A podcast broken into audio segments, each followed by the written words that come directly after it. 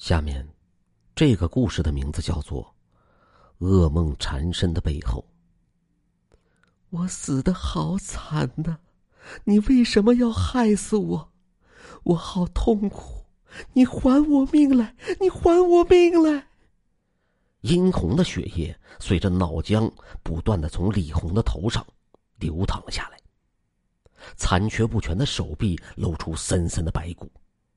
无数的蛆虫从他身上掉在了地上，一双血红的眼睛充满着怨恨。他盯着王雷：“不不，不是我，不是我害你的，我我我我不是有意的，求求你了，我知道错了，我知道错了，我要你死！”李红冲着王雷就飞了过来。就在即将被抓住的时候，王雷吓醒了。这样的梦，他已经做了连续一个多月了。难道真是他来寻仇了吗？事情还得从两个月前开始说起。李红是他们科的科花，长得貌似天仙，公司里的每个男生都想得到她，王雷也不例外。那一天，公司开派对，每个人都玩的忘乎所以。王雷将喝醉的李红送回家的时候，他趁着酒劲强行占有了她。事后，王雷害怕李红会将这件事情给说出去，那时候自己可能就混不下去了。为了掩盖自己的丑行，王雷将李红残忍的给杀害了，将他的尸体扔进了江中。在行凶时没有看到任何人，于是他便不再心虚了，每天都跟往常一样照常上班回家。殊不知，人在做，天在看，种下什么果就收获什么。刚开始几周，他没有发觉什么不妥，他暗自庆幸着自己的手段真是高明，神不知鬼不觉的，连警察都没有怀疑到他的身上。只要风头一过，警察宣布结案，以后便可以高枕无忧了。过了一个多月。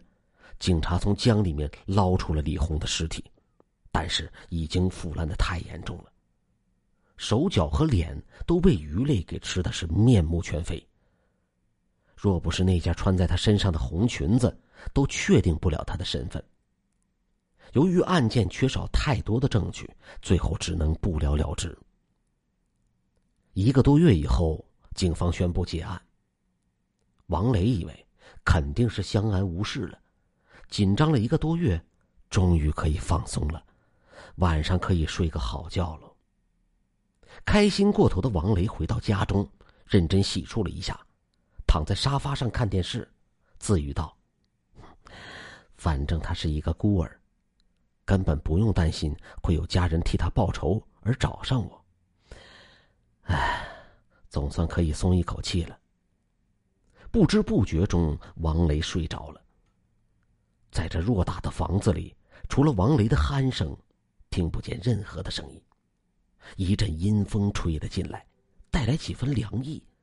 此时的王雷在梦中不停的向前奔跑，后面跟着面目全非的李红。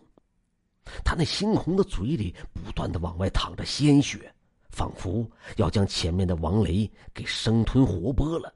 王雷尖叫着从噩梦中醒来，他颤抖着。难道这世界上真的有鬼？